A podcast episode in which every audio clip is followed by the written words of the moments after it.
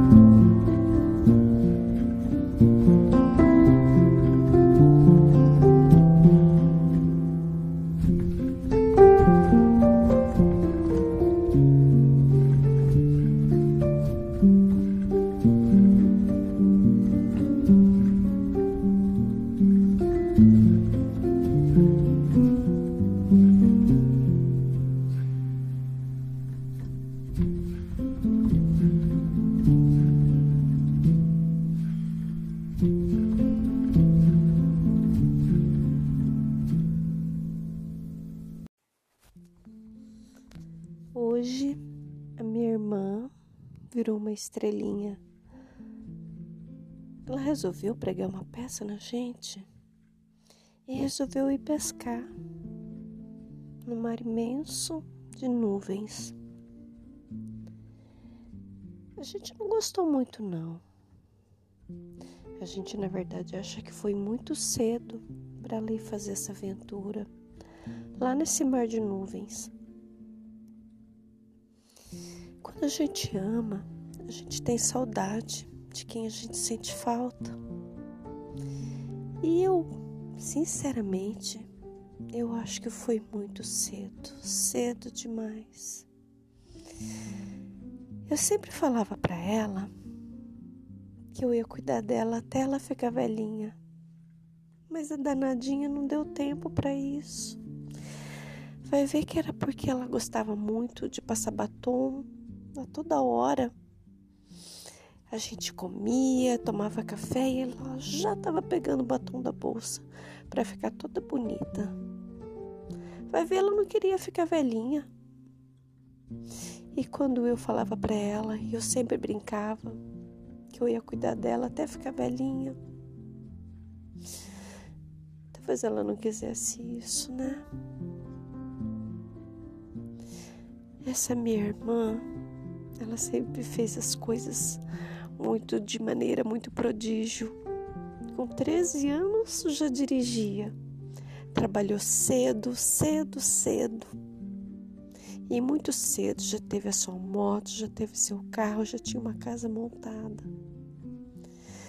Para mim, que sou seis anos mais nova do que ela, eu via como um modelo, porque a bichinha era retada peituda, valente, destemida. Sempre encontro alguém que fala que trabalhou com ela na digitação e que a bichinha era porreta. E amigas minhas que trabalharam com ela falavam que ela era a digitadora mais rápida do Bomerindos no estado do Paraná. Hum.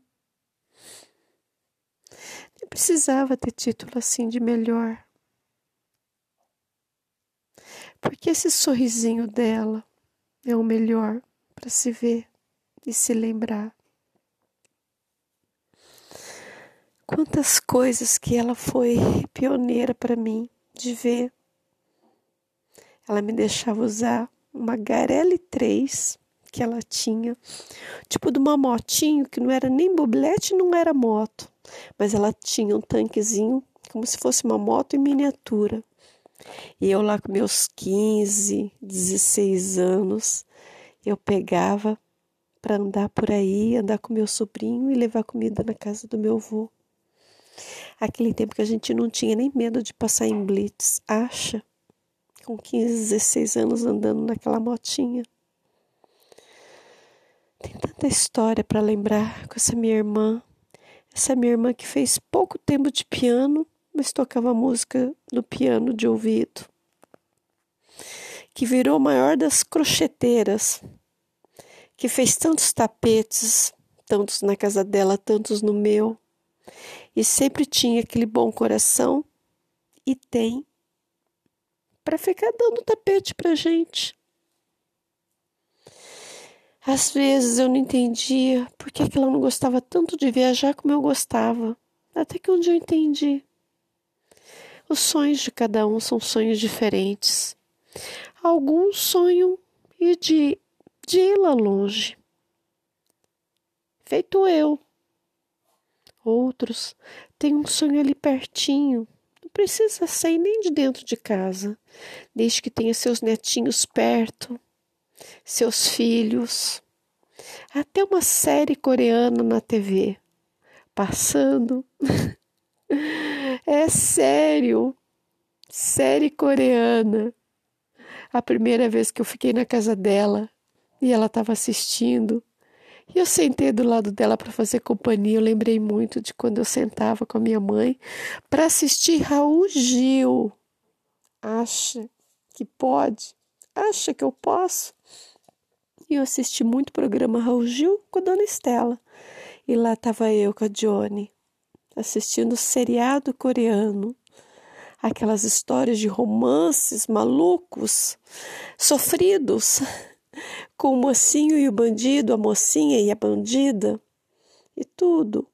Fazendo como uma novela mexicana, fazendo a gente até ficar com raiva. E não foi um episódio, não, foram dois, três, quatro, cinco. Eu acho que eu fiquei umas cinco horas na casa dela, assistindo com ela. E ela ficou muito feliz. Naquele dia eu saí lá pela meia-noite da casa dela. A Johnny, a nossa fazedora de onigiri. Oficial. Todos os encontros da família era o que a gente pedia para ela levar. Porque não tem quem faça onigiri melhor, nem o filho dela, que é o maior sushi man, gourmet, que faz as coisas mais lindas de barca. Não, o onigiri da Johnny não tem para ninguém. Ela tem um amor pelos netinhos, e era disso que eu estava falando.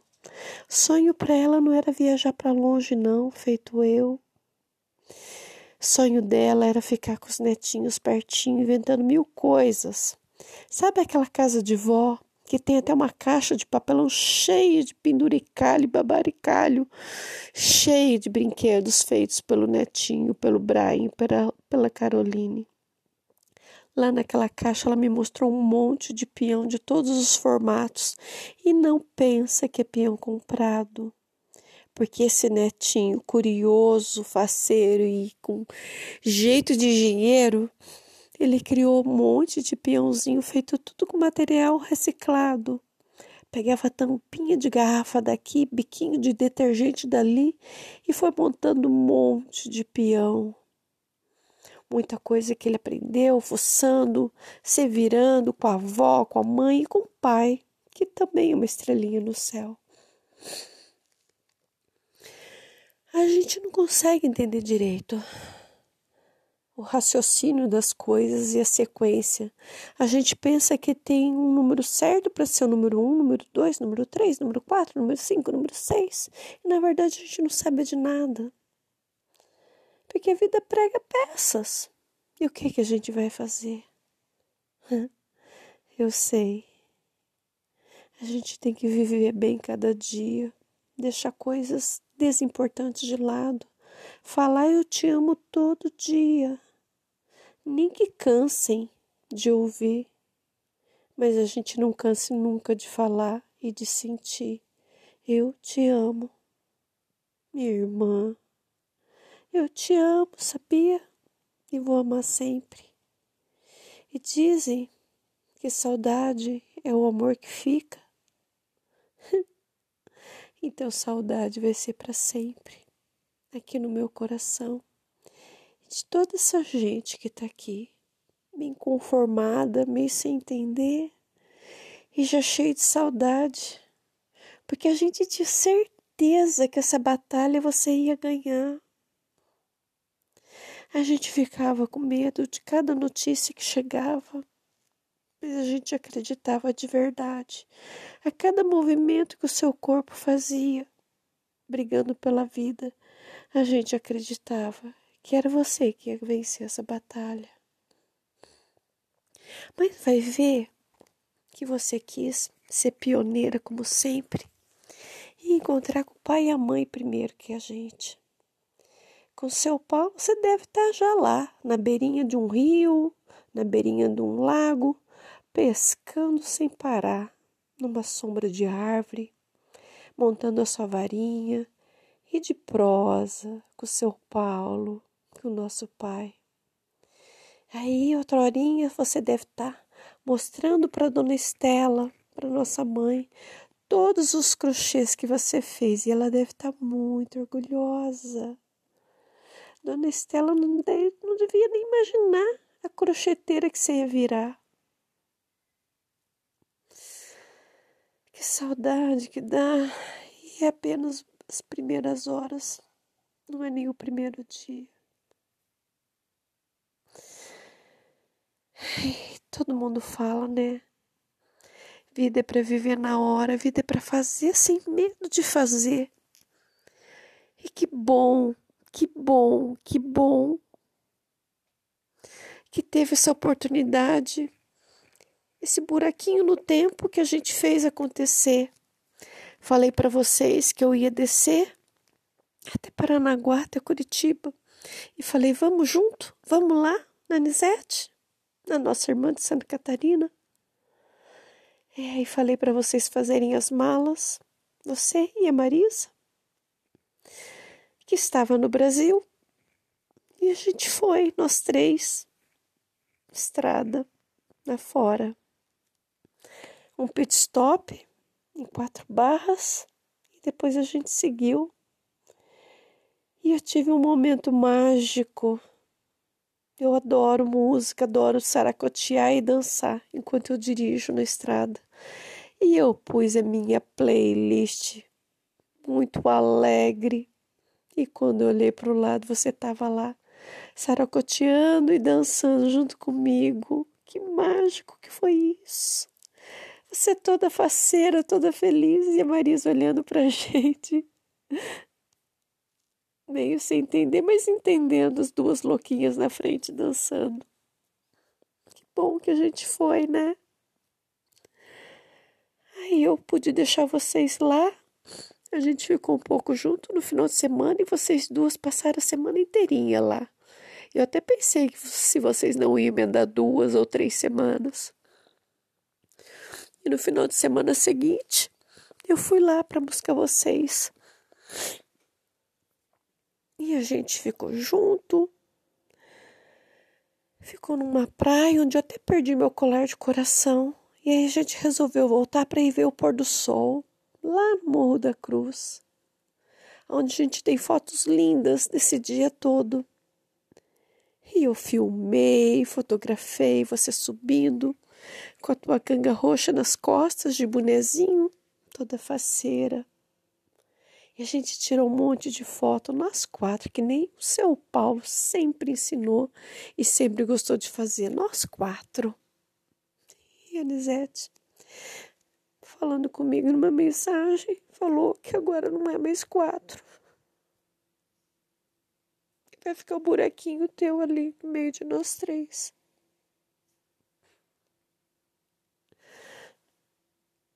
Mas o buraco é só o espaço físico ali, porque você triplicou, você está no coração de nós três. Então, em vez de três, vamos ser seis. Porque somos nós três e três Jones dentro dos nossos corações. Tá muito recente, sabia? Eu não processei ainda. Tá muito recente e tá doendo demais. Eu acho que eu não acreditei ainda, sabia? Eu acho que não caiu a ficha ainda. Parece que eu ainda vou ver você entrar pela porta. Olhar com aquela tua carinha sapeca. Esperar que eu te dê bronca do muito sal ou do muito doce. E olha que o Cadu descobriu que você escondeu paçoquinha no meio das tuas roupas do guarda-roupa, mas você não tem jeito mesmo, né? Que bom que você fez essas coisas, sabia? Que deu essas escapadas e comeu sal do jeito que você queria, que você comeu doce do jeito que você queria. Ai, mas você teve pressa, né? Mas não tem importância. A gente vai ficar cuidando um do outro aqui. E quem sabe eu até pesque para lembrar de você, coisa que eu já nem gosto de fazer faz tempo.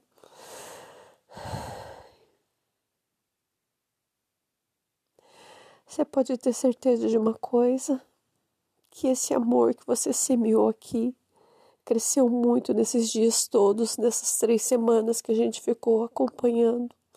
Cada respiro e cada passinho, cada movimento teu para viver. A gente vai estar sempre junto, sabia? Quem sabe eu até toque piano só para imitar você.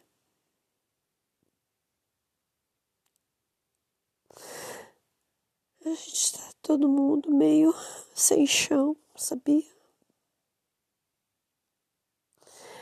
Mas a gente vai entender que pode ser que seja uma forma de amor tão imenso para a gente aprender a amar quem ainda está aqui.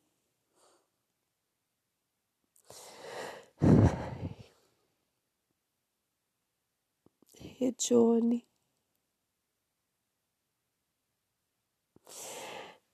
A gente não queria que você tivesse ido. Aos pouquinhos, quem sabe a gente vai entender.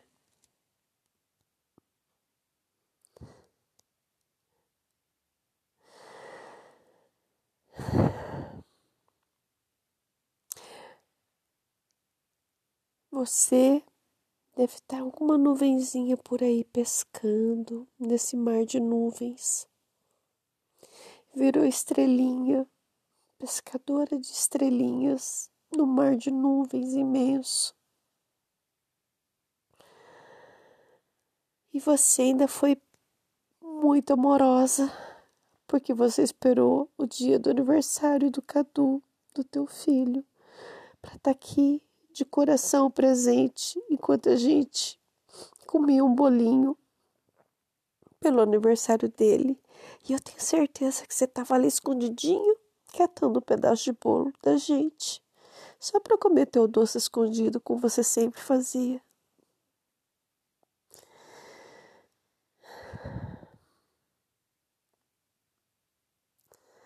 Amar é isso, né? Sentir saudade e ter a pessoa sempre junto. E eu tô desde não sei que hora, talvez das uma e pouco, duas horas tentando dormir eu não consigo. Porque parece que eu preciso falar com você. Eu já escrevi, já olhei foto, já conversei com a nossa irmã. Eu ainda não consegui dormir. Eu acho que eu tenho que esgotar todos os buraquinhos de choro, todos os buraquinhos que fluam palavras para eu falar com você. Você está me escutando? Acho que sim, né?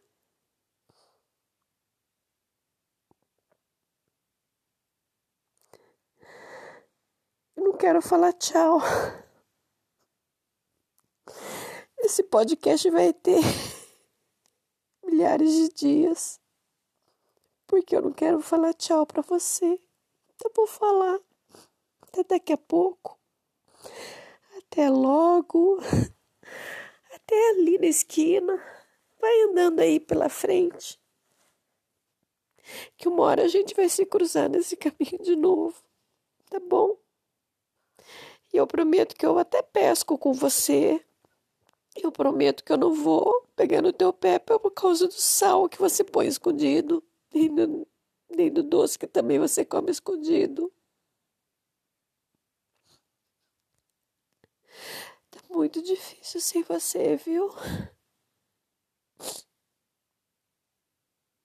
Eu tinha prometido que eu ia cuidar de você, velhinha. Então vamos inverter os papéis agora? Você aí do céu, você me promete cuidar de mim bem velhinha aqui. Só para eu saber que a gente tá cumprindo a nossa promessa. Tá bom? Johnny, eu amo você.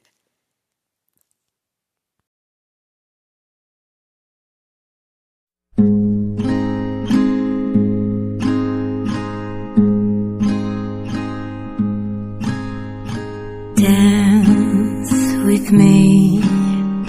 Life is dream.